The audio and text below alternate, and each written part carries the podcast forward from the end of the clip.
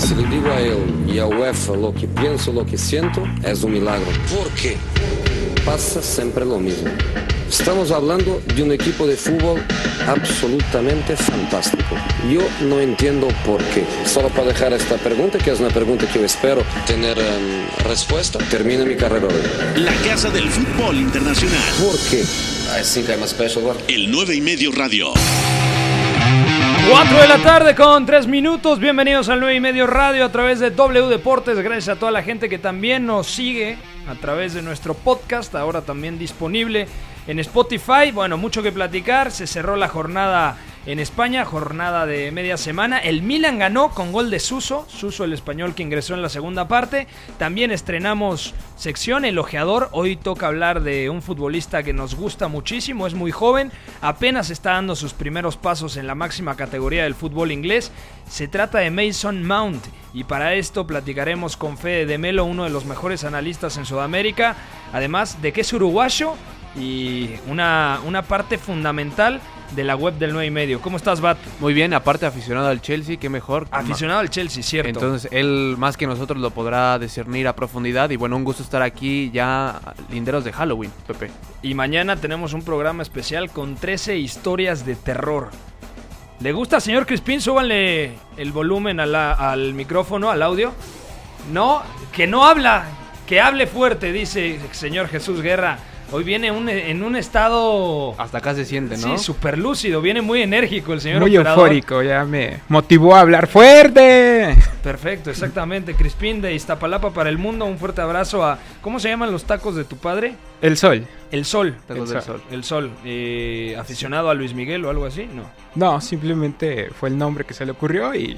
Aficionado a está. es. Tu Al. Atlas. Al Atlas. Al Atlas. Mira nada más, un día sería bueno platicar con tu padre, que nos hiciera unos tacos aquí para todo el equipo del 9 y medio radio y hablar, ya le estamos dando una promoción gratis al sol, los mejores tacos de, de Iztapalapa, ¿cierto o no? Claro que sí, ahí en Las Palmitas. Ahí está. Bueno, eh, también vamos a platicar del Chucky Lozano, porque hay muchos comentarios que dicen, ¿realmente no está rindiendo en el Napoli? ¿Realmente se está equivocando Carlo Ancelotti colocándolo como centro delantero o como delantero en ese 4-4-2? Hoy lo platicamos. Bueno, comenzamos, mi querido Jesús Guerra, con la encuesta del día. Vamos ya. La encuesta del día. En el 9 y medio radio. Y de hecho vamos a comenzar con esto del Chucky Lozano, la encuesta disponible en Twitter, arroba el 9 y medio, y en nuestras distintas plataformas, también en Instagram, que últimamente estamos con, eh, eh, colgando muchísimo contenido, y por supuesto en Facebook. La encuesta dice así, ¿está el Chucky Lozano capacitado para jugar como delantero en el Napoli? ¿Sí o no? Tuve que cambiar un poco la redacción porque viene dopado el señor Juan Babuchas. Es que se acerca Halloween O sea, también. no, bueno, Y todos estamos espantosos, pero yo creo que Irving Lozano sí está capacitado para jugar como delantero centro.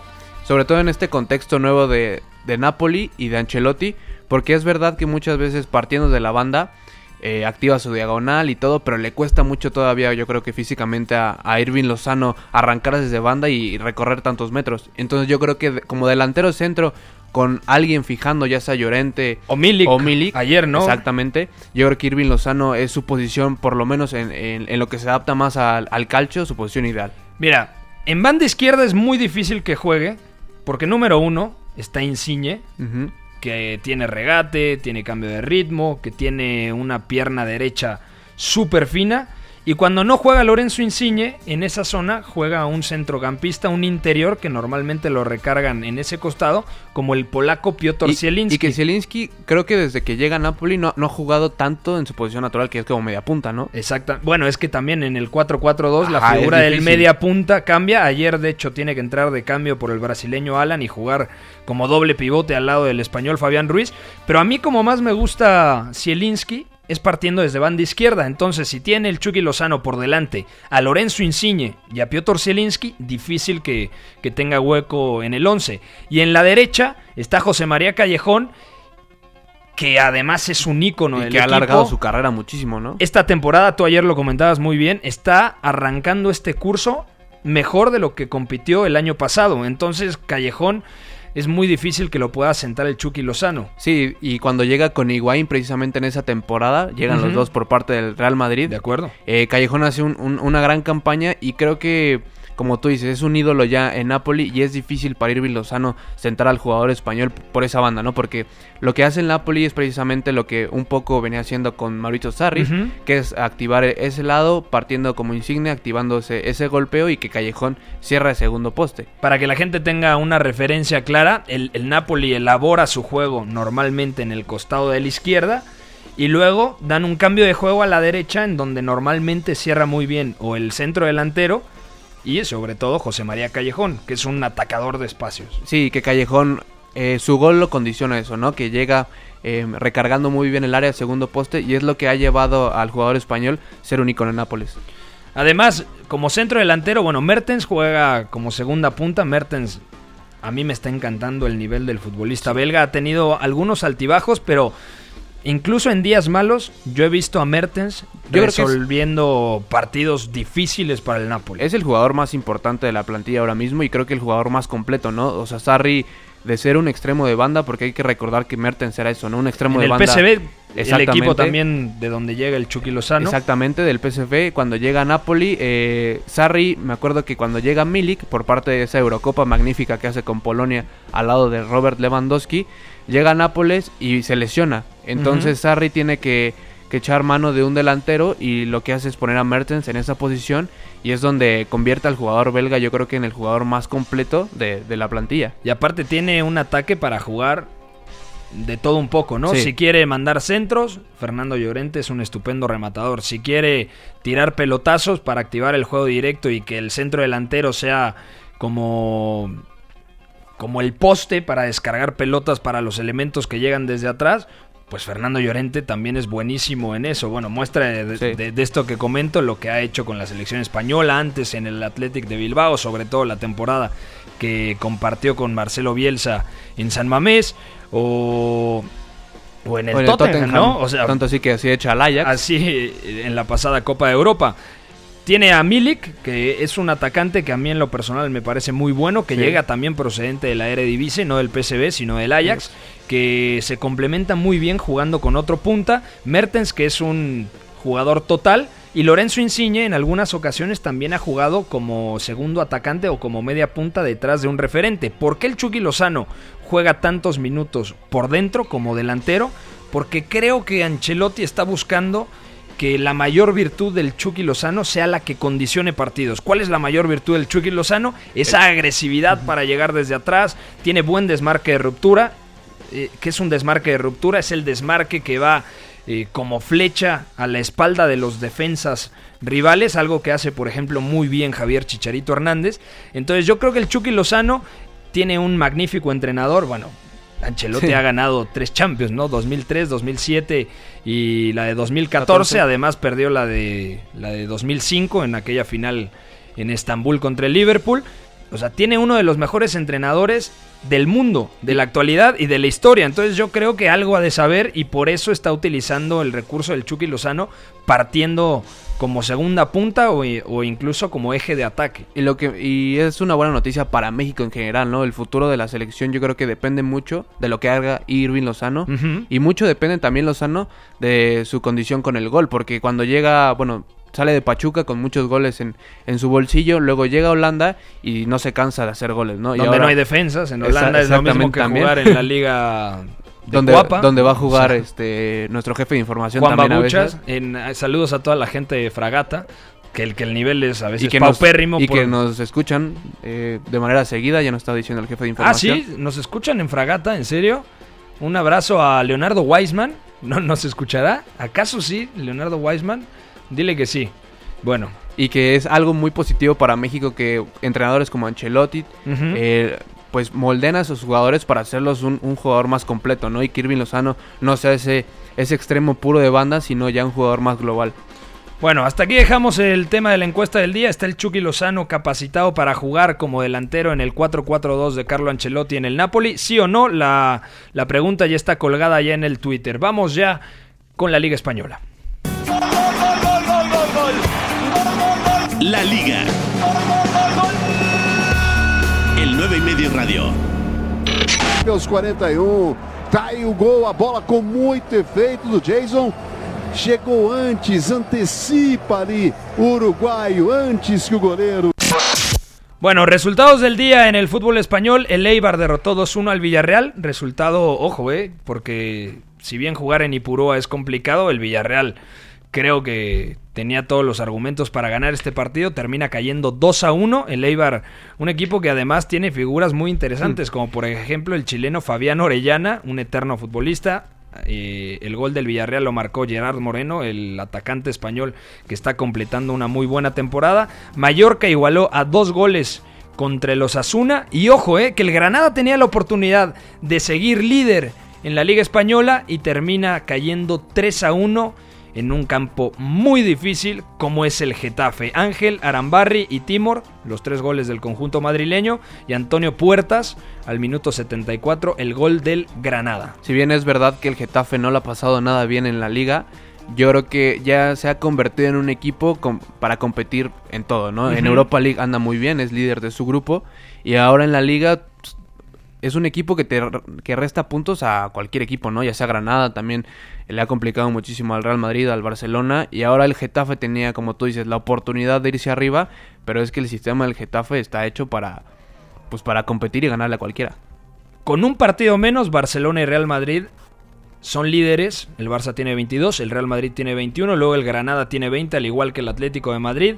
El Sevilla tiene también 20, luego Real Sociedad 19, que ayer cayó de manera sorprendente contra el Levante en Anoeta. El Villarreal tiene 17, el Athletic Club de Bilbao tiene 16, Osasuna 15 y bueno, los demás el otro día los platicamos. Si decíamos que la Bundesliga está divertida, la, la, liga por ahí va, ¿no? O sea, también habla del mal desempeño de los de arriba, pero también que poco a poco eh, divertida como para el tercer y cuarto puesto, ¿no? Porque sabemos que va a ser una batalla ¿no?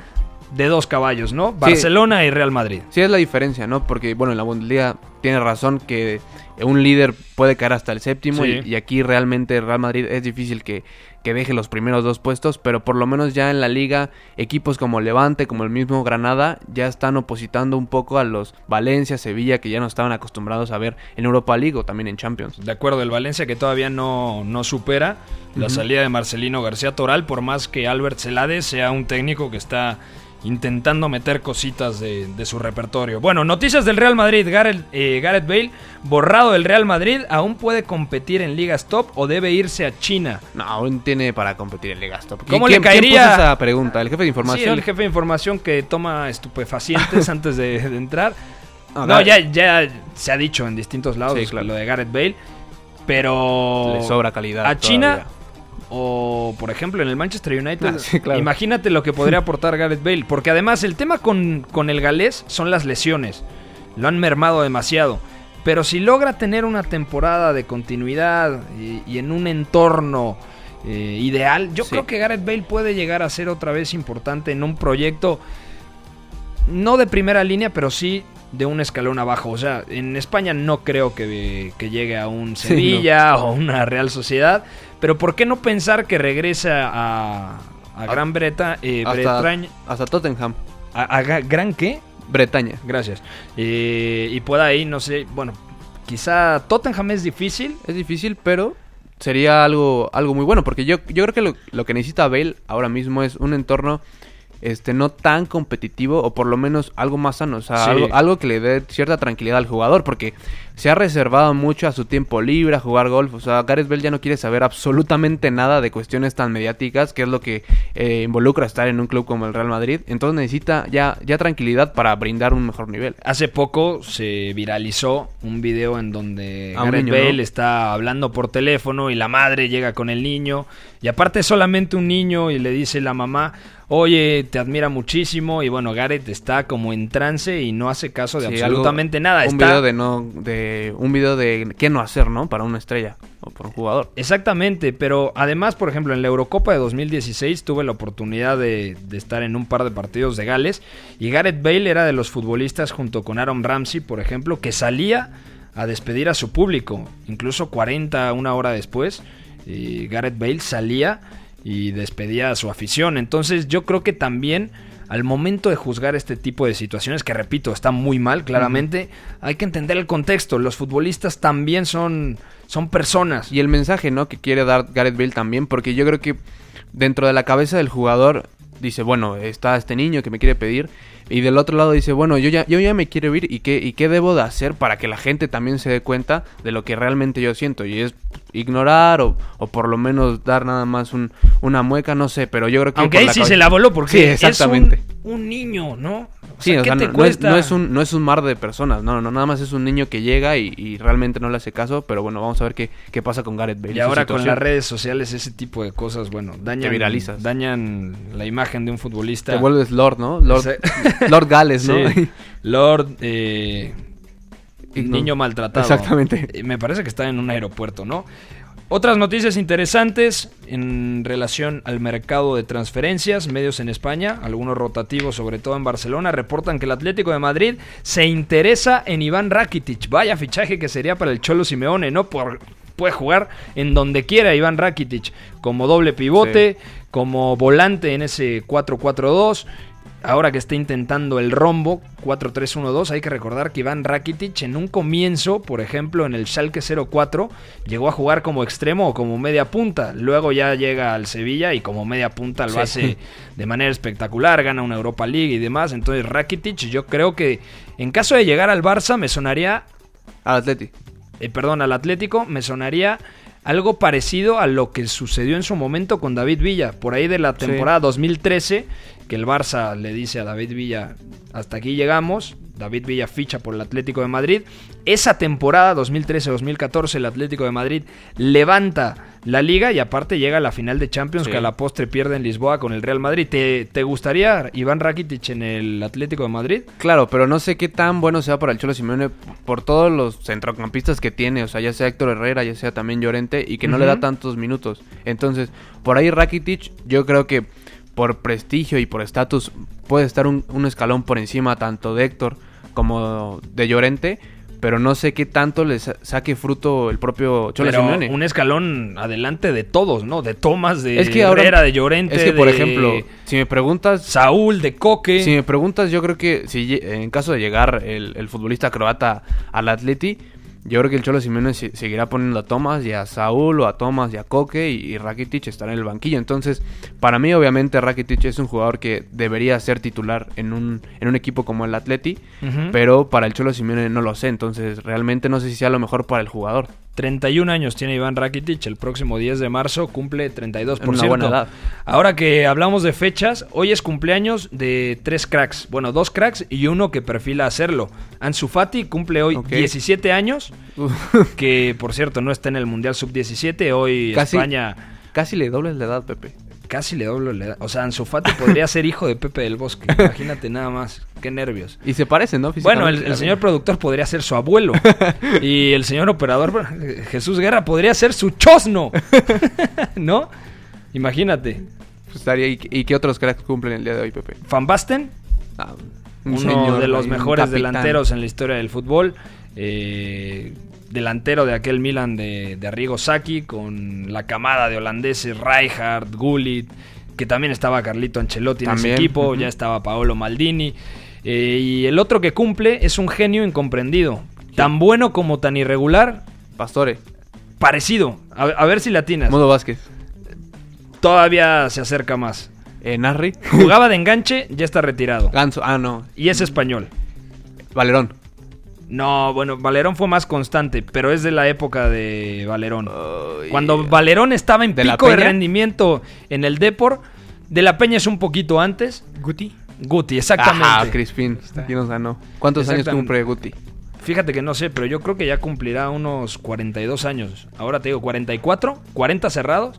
Ah, que nos quedan 4 Cuatro minutos. minutos. No, no tengo ni idea. Es, es que, ¿qué me están diciendo, caramba? Guti un asistidor total, ¿no? En el A, a mí me encantaba Guti, la verdad. Mira, cumple 43 años. José María Gutiérrez Hernández, mejor conocido como Guti, que tiene highlights. Si uno busca Guti Sí, en YouTube, Te enamoras del jugador, eh, era ¿no? un jugador tremendo. Me acuerdo mucho ese esa asistencia que le pone a Ronaldo Sí. de tacón. Bueno, eso Es una de las grandes Aparte- obras de arte en la historia de la Liga Española. Aparte que sobrevive a la época de, de los galácticos, ¿no? O sea, con Sí. todas las figuras que llega, Guti es el, es el referente por todo lo que representa para la institución. Y, y si le preguntas, yo creo que a cualquier aficionado del Real Madrid cuál es su jugador favorito, o por lo menos cuáles son los cinco este, futbolistas favoritos, yo creo que Guti debe estar ahí. Guti debería estar ahí. Bueno, antes de ir al corte, convocatoria de Argentina. Mira, hay dos ausencias que a mí me llaman la atención. Cuando veía la lista muy temprano dije, ¿dónde carambas está Lisandro Martínez, el mediocentro titular del Ajax, compañero de Edson Álvarez? ¿Y dónde caramba está Joaquín Correa, que es uno de los mejores futbolistas ahora mismo en la Serie A. En la Lazio, compartiendo delantera al lado de Chiro Immobile, que al momento es capo cañonieri y que ya lleva 12 goles en 10 partidos. Una locura. Sí, que creo que a Joaquín Correa no se le han dado las oportunidades en la selección como deberían, ¿no? Porque desde San Paoli, eh, bueno, desde antes yo creo que te- debería darle una oportunidad a Joaquín Correa y, no, no se les ha presentado, ¿no? Es, eh, yo creo que ha ido antes Ángel Correa que el propio Joaquín. Sí, sí, sí. Eso siempre decimos de broma, pero Joaquín Correa nos parece el Correa bueno. O Exactamente, sea, tiene más Ángel argumentos. Correa claramente es un buen futbolista, pero todavía no da. Le falta el 5 para el peso, como diría el señor Fernando Palomo. Y actualmente, Correa, además, lo hemos platicado muchas veces eh, en esas eternas discusiones de qué es lo que le falta a Messi, qué es lo que le falta a Argentina. Pues yo creo que un buen complemento para Lionel Messi sería Joaquín Correa, un futbolista Claro. que regatee, que tenga buen último pase, que se mueva bien entre líneas. Yo creo que lo de Correa es completamente incomprensible. Y aparte, y hablamos de que a la selección argentina le hace falta una figura de mediocentro, un, un mediocentro que sepa hilar bien los pases y organizar desde abajo. Lisandro Martínez lo que está haciendo en el Ajax, yo Al creo lado que, de Paredes, ¿te imaginas? no, se- se- sería brutal, ¿no? Inclusive al lado de hasta de Guido Rodríguez. Yo creo que Guido Rodríguez sería el encargado de lo que ahora hace un poco Edson en el Ajax y Lisandro ha- haciendo de Lisandro, ¿no? De acuerdo. Bueno, antes de ir a la pausa, repasamos los dos resultados del día de hoy. Paraguay ha derrotado 7 a 0 a Islas Salomón, equipo que enfrentará en la última jornada a México. México. México juega a las 5 de la tarde contra Italia. Partido bravísimo. Durísimo. Porque además eh, México tiene expulsado al, al número 6 y capitán, capitán. este Pisuto. Exactamente. Y España ha derrotado 5-1 a Tayikistán. Goles de Germán Valera, Robert Navarro, Pablo Moreno. Ojo con este chico que además pone una asistencia tremendo en el 5-1. David la, La Rubia y otra vez Robert Navarro. Bueno, vamos a una pausa. Están en el 9 y medio radio platicando y escuchando toda la actualidad del fútbol internacional a través de W Deportes. No se mueva.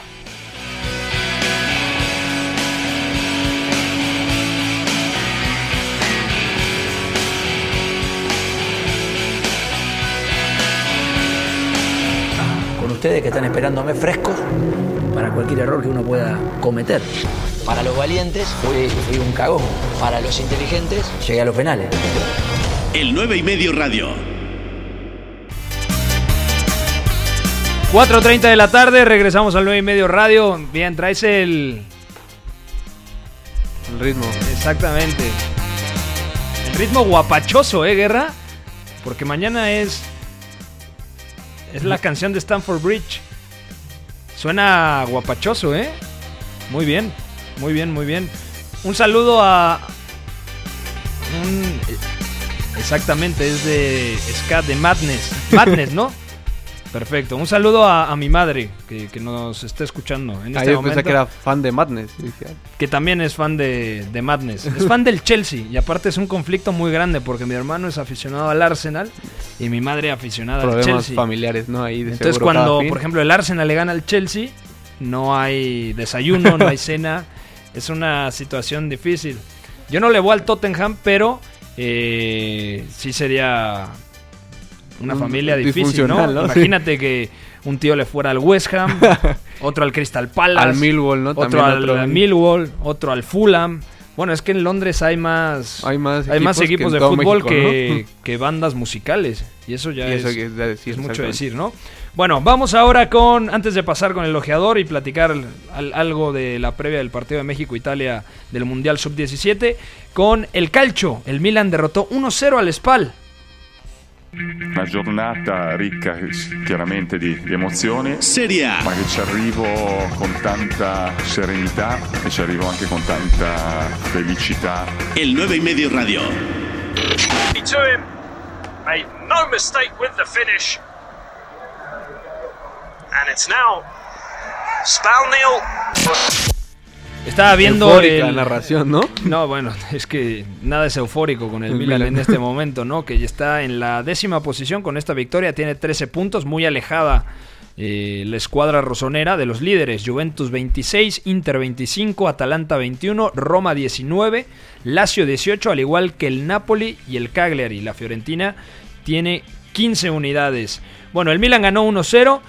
Primer tiempo terrible. Estaba viendo en la primera parte en, en la tele este, este partido. Tenía en la computadora el Mundial Sub-17 y llegó por ahí del minuto 35 y decía, pero ¿qué estoy viendo? O sea, de verdad, un equipo con muy poquitas ideas, solamente a través de trazos largos lograban incomodar.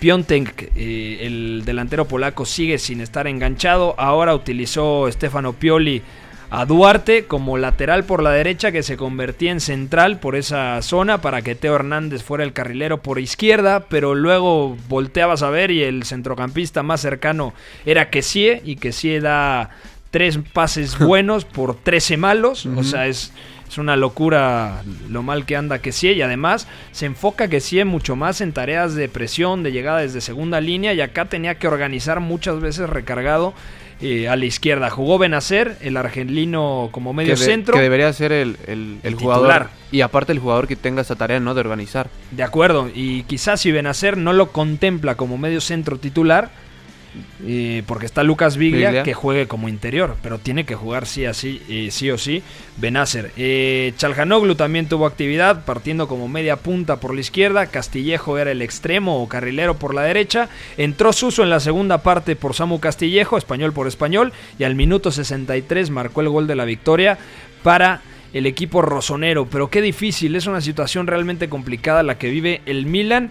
Y yo dudo muchísimo que termine dentro de los seis primeros lugares, como está la tabla de posiciones, a final de temporada. Y es que es un equipo conflictivo por donde lo veas, ¿no? Tanto tácticamente como, como a nivel de institución y dirección. Yo creo que el Milan es un equipo que le ha costado encontrar el rumbo. No llega Gianpaolo por parte de la Sampdoria y bueno, uno se esperaría que este Milan funcionaría de manera diferente, ¿no? Con ese, con ese rombo en un principio Sí. que intentó Gianpaolo. Después no le dan tanta paciencia al entrenador. eh, lo, lo Ese es el echan. primer error. ¿no? Exactamente. O sea, traes a Gianpaolo, que en la Sampdoria lo había hecho muy bien. Que aparte eh, estaba viendo un dato que precisamente los primeros seis partidos o siete partidos de Gianpaolo en la Sampdoria los pierde. Y después ya de ahí comienza a edificar un proyecto muy sólido que tiene jugadores como Torreira, como Praet, que los hacen eh, ir a, a equipos más grandes. Sí. Y que llevan a la misma Sampdoria a jugar de manera diferente y a tener un delantero como Cuagariela en Capo Cañonieri. Mira, vamos a poner como referencia. Tú me dices sí o no. ¿El Milan tiene mejor plantilla que la Juventus? Bueno, No. hasta sueno, sueno tonto, ¿no? Preguntando. Obviamente no. ¿Tiene mejor plantilla que el Inter? No, Por supuesto que no. ¿Tiene mejor plantilla que el Atalanta? posiblemente eh, parecida, pero yo creo que más basta el Atalanta, ¿no? Pero Yo creo que similar. aquí viene el tema del sistema. Cuando el sistema arropa a la plantilla, cuando sabe cómo, cómo tiene que adaptar a los jugadores, o sea, la importancia que tiene el Papu en el Atalanta, yo no veo un futbolista de- del Milan Teniendo mm, ese- te- teniendo esa misma función, ese mismo peso dentro de la cancha. Eh, ¿Tiene mejor plantilla el Milan que la Roma?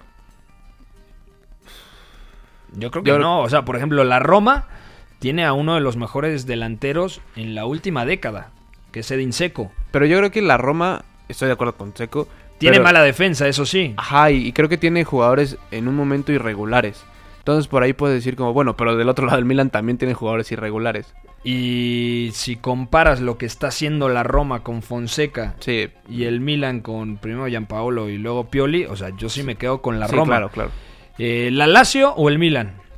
Ahí sí, Ahí yo yo creo creo que, que el- está muy, muy parejo, pero incluso diría que el Milan por el tiene más recursos en el banquillo. Sí, quizá la, la pareja de delanteros, yo creo que la Lazio, tanto Correa como, como Immobile, ahora mismo no condiciona tanto el. Piote, Piontek con este ya sea Samu Castillejo, Suso, pero de ahí en fuera yo creo que el Milan sí podría tener una mejor plantilla que la Lazio. ¿A qué voy con todo esto? Más allá de si tiene más o menos la misma calidad en plantilla, todos estos equipos de los primeros 7, 8 puestos tienen perfectamente confeccionado su medio campo. Sabemos que en la Juventus es indiscutible Pjanic, es indiscutible Kedira, a veces entra Bentancur, está Matuidi y alternan la media punta eh, Bernardeschi, Aaron Ramsey, eh, el propio Bentancur que ya ha jugado ahí.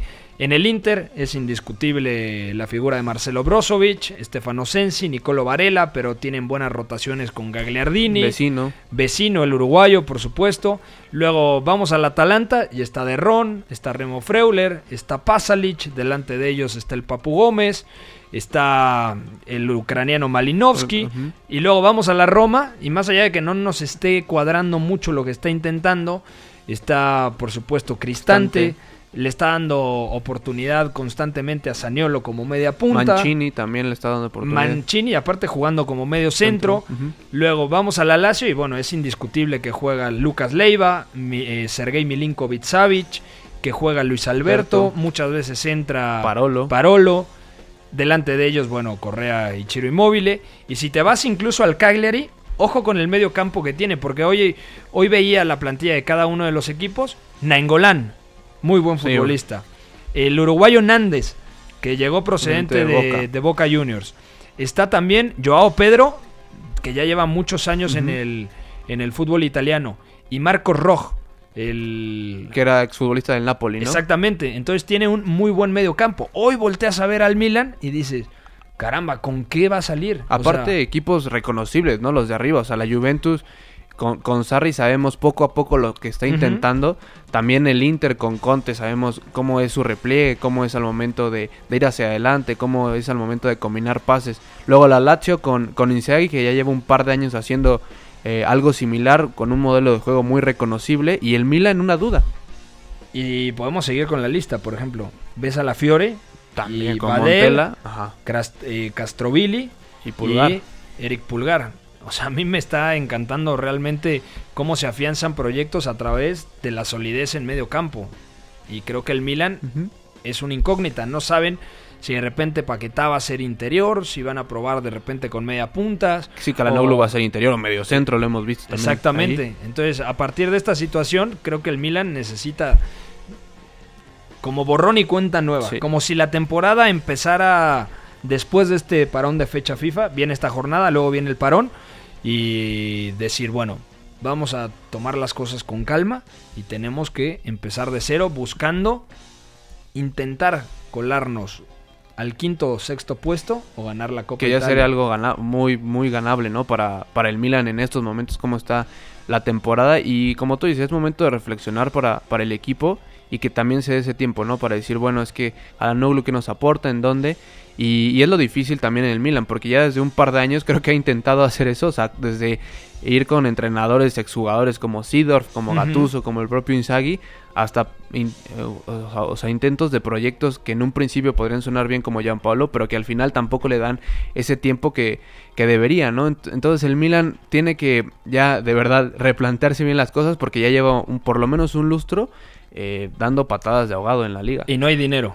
Y aparte que no hay dinero. Y cuando hubo, se, se cayó el proyecto y ni siquiera a Champions entraron. Bueno, imagínate que le compran el equipo a Berlusconi y luego dicen, bueno, es que resulta que el comprador no tiene dinero porque fue a pedir prestado.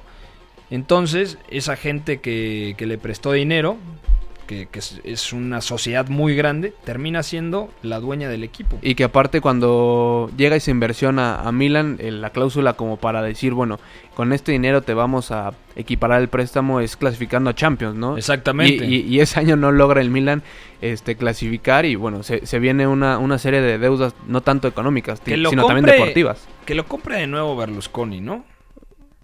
O sea, la, la mejor época del Milan ha sido con Berlusconi, no, pero claramente. por mucho. Obviamente es un personaje... Sí, totalmente polémico y que también causa controversia, pero pero vamos, si ya estamos en, en esos de ver quién, quién compra a quién, yo creo que Berlusconi podría rescatar muy bien al Milan. De hecho, si tú te metes hoy en día a ver quién es el dueño del, del Milan, dice Elliott Management Corporation.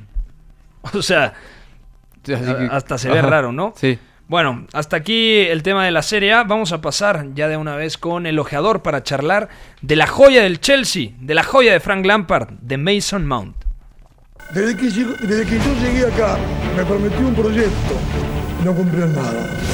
Yo no voy a reposar, esta montación difícil. Los jugadores están dejando todo, el equipo está mejorando. Esto es el 9 y medio radio. Se comportaron como señores, como hombres.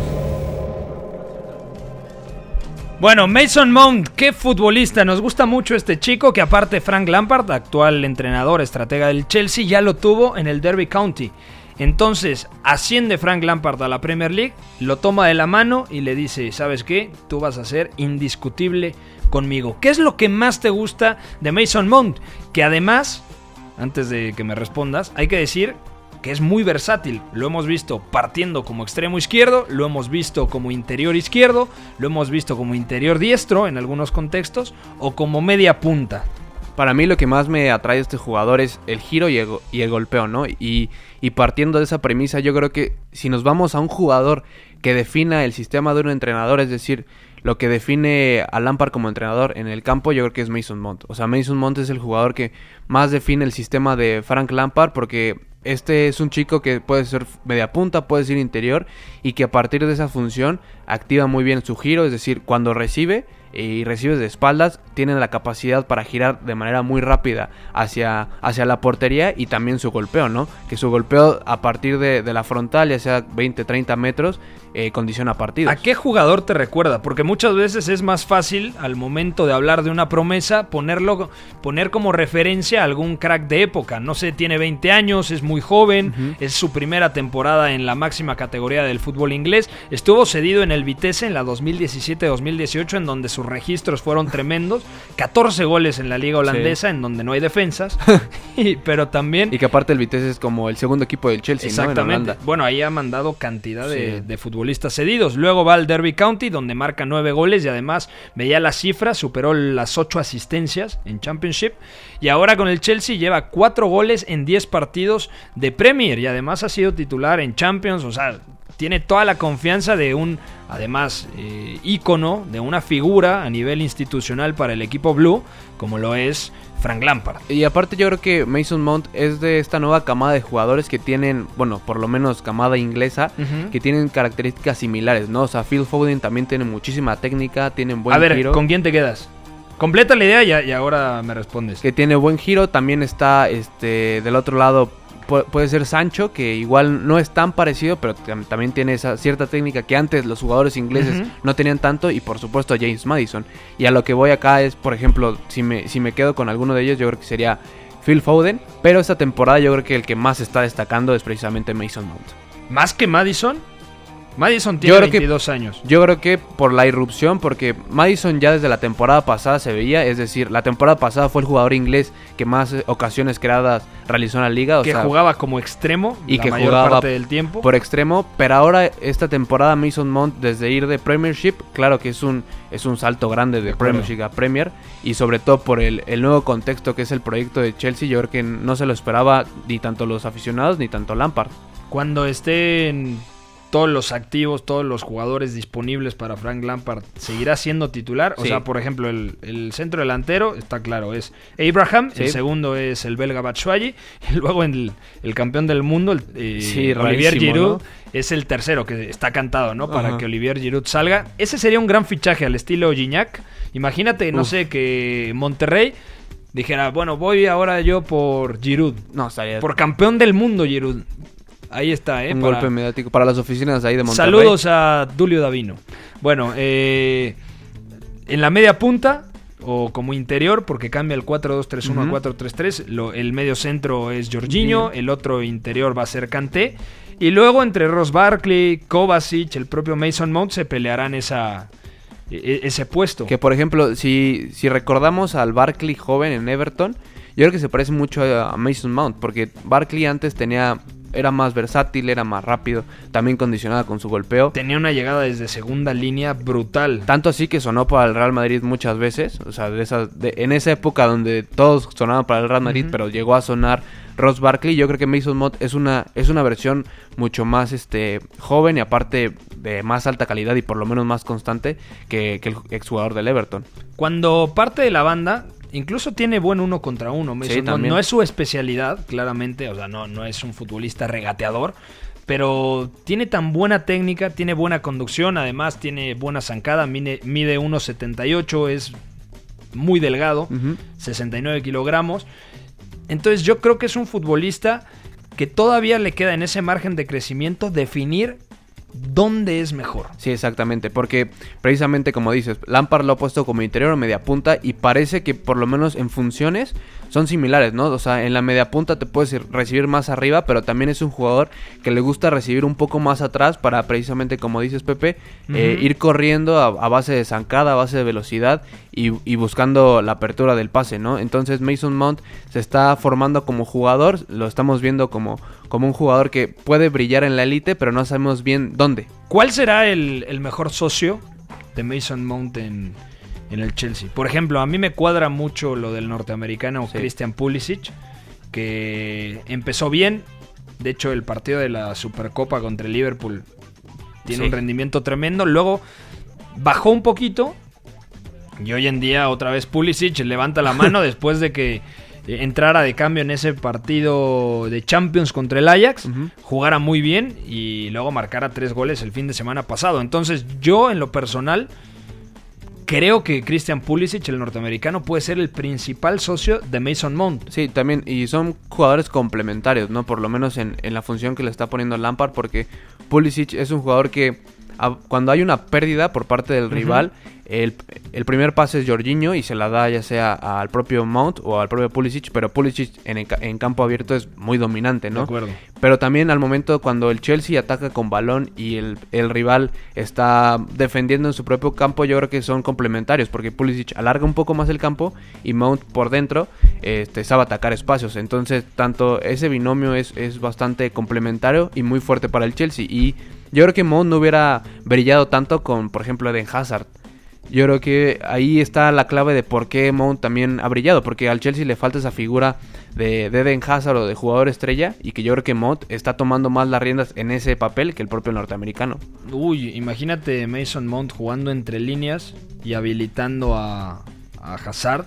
Yo creo que también hubiera podido ser una, una combinación interesante. Yo creo que se hubiera limitado Hazard, ¿no? Porque ya Hazard está, es un jugador no tanto ya de banda, sino ya que le tienes que dejar el frente de ataque pues libre. Y yo creo que Mount por todo este proceso de formación que está teniendo, pues, tiene 20 años. Sí. Eh, entonces. Pero imagínate cayendo a banda Mount para compensar los movimientos interiores de. Ah, sí, claro. De Hazard. Pero yo creo que hubiera sido muy dominante, pero yo creo que por, por lo que está haciendo ahorita Mount, eh, en, en, cómo ha irrumpido en, la élite, yo creo que es a partir de, de, la falta de Hazard y la, y la falta de esa figura para el Chelsea. Si te dicen de todos los jóvenes centrocampistas que hay en en esta baraja de opciones que actualmente tiene la selección británica. Por ejemplo, está Declan Rice, medio centro. Está Harry Winks, del Tottenham. Rice del West Ham. Eh, Jadon Sancho del Borussia Dortmund. Luego Phil Foden del Manchester City. James Madison del Leicester City. Eh, y por supuesto Mason Mount. ¿Con cuál te quedas? Si hay que ponerle la fichita a uno para decir, yo apuesto que este la va a romper. Va a ser la piola, como, como decían. Se, todavía se dice en los parques. Ya, ya, ya, no. Ya. estás muy desactualizado. Joder. ya, no ha ido, ya no ido a los parques, Pepe. perdónenme. Pero yo creo que. Bueno, que digas, este va a ser la pistola. ¿no? ¿Eso está mejor dicho? También algo anticuado. algo anticuado, pero. Va a ser la reata, ¿no? O, mi gallo, ¿no? ¿qué, más? O, el gallo. Bueno, ¿cuál es tu gallo? Para mí, Phil Foden. Yo creo que Foden, por, por cómo lo está formando Guardiola. Más que Sancho, a ver, defiende eso porque yo estoy de acuerdo contigo y muchos me han dicho, no, ¿cómo crees? Eh, al final el que va a llegar más lejos es Sancho. Sancho, bla. No, es que Sancho es un jugador obviamente muy bueno, pero un jugador más enfocado a finalizar y de registros, ¿no? sí, de acuerdo, de acuerdísimo. Es más de contexto que, por ejemplo, en el Borussia Dortmund es un sistema que le viene muy bien porque sabe atacar en espacios largos, que es algo que tanto para Sancho como para el Borussia Dortmund es muy bueno. Entonces, lo que hace es que el sistema condiciona a Sancho para que sea mejor. Y del otro lado, yo creo que Phil Foden es un jugador que más bien él condiciona al sistema. Es decir, eh, si lo pones como un interior, te puede acelerar un equipo tanto de un estilo como el Borussia Dortmund, que transita mejor en, espacios largos, como en el mismo Manchester City, que atacando con balones muy bueno. Entonces yo creo que algo, condiciona mejor. Guardiola se quedó a Foden. Y no a Sancho. Y no impidió que saliera Exactamente. Don Sancho. Yo también creo que incluso Foden, en un contexto de falso extremo, ¿a qué me refiero con falso extremo? O sea, más un media punta, pero que parta desde la banda puede encajar. Y como interior a mí me encanta. sí, como interior es la posición para mí ideal también de Foden. Y otro, de hecho ayer me desvelé, terminé de trabajar tarde, como a las 2 de la mañana. Y me dormí como 2.40 porque le dediqué por lo menos media hora a videos de Madison, el chico del este. Madison también es... Porque estaba viendo no sé qué cosas y de repente me apareció un video de Madison y dije, es que este es buenísimo. Realmente Lester es ya habrá tiempo de platicar. Me intriga que estabas viendo para que te haya aparecido Madison ahí en los videos. No, de hecho estaba viendo la entrevista de Gerard Piqué ah, eh, en Cadena Ser en, El Larguero. Eh, ah, ok. Que de, nuestros compañeros de, de la Ser. Y lo, lo que siguió eran highlights de Madison. Que aparte, a veces con los highlights no te puedes dar cuenta de qué tan bueno o qué tan malo es un jugador. Porque hasta Marañao tenía buenos highlights. que yo creo que por eso lo eh, ficharon, ¿no? En YouTube podías ver highlights de Marañao y decir, no, este güey es buenísimo, ¿no? Pero luego. Pero luego ya a nivel ya de campo ya te deja dudas. Luego resulta que Alemao pues fue mejor que Marañao, ¿no? Por lo menos más carismático también fue. también, de acuerdo. Y bueno, llegué al punto de decir, es que Madison... Aparte ya no hay este jugadores como Madison, ¿no? En el fútbol inglés porque es un, es un mediapunta parecido también a Mount y, un jugador parecido también a, Foden. Pero un mediapunta pero un que se acerca mucho a la base de la jugada. O sea, es más cercano a los de antes, o sea, al mediapunta de antes yo creo. Obviamente adaptando mucho al, al ritmo actual, pero tiene cositas de, de un mediapunta como, pues, no sé, Pablo Aymar, o sea, como que creo que Inglaterra ha tomado. Ese toque como si fuera sudamericano. Exactamente, tiene ese, ese caché de sudamericano que creo que a Inglaterra siempre le ha faltado. O, o tú dime el último mediapunta, posiblemente Gascoigne. O por lo menos jugador que tenía ese, ese caché, esa creatividad que ahora mismo tiene Mod, este Madison, perdón, y que le ha faltado a Inglaterra los últimos años. Paul Scholes, el mítico, el rojo, sí. empezó su, su, carrera como centro delantero. Sí. Luego media punta y luego centrocampista bueno, ah, lo que he escuchado, por ejemplo, de Forlán de Paul Scholes. Una cosa brutal, ¿no? O sea, técnicamente tremendo, con un disparo brutal y además contaba a Diego Forlán, el mítico jugador uruguayo del Atlético de Madrid y que antes del Villarreal estuvo en el, Manchester, United, que bueno, Paul Scholes no iba a las giras, porque si tú lo sacabas de Manchester, el tipo no se sentía Era como un Jamaicón Villegas inglés, ¿no? Exactamente. Y ese también me parece que como media punta en su momento rindió muy bien. Aunque otro tipo de media punta. E incluso Steven Gerrard por ahí de 2007 a 2009 jugaba detrás del delantero. Y también Lampard. Lampard también, exacto. Y yo creo que es el media punta con más gol que ha tenido la Premier en los últimos años. Imagínate, bueno, ese Chelsea, yo recuerdo por ejemplo Essien, eh, Thiago el, portugués que luego fue al Atlético, Jono y Mikel.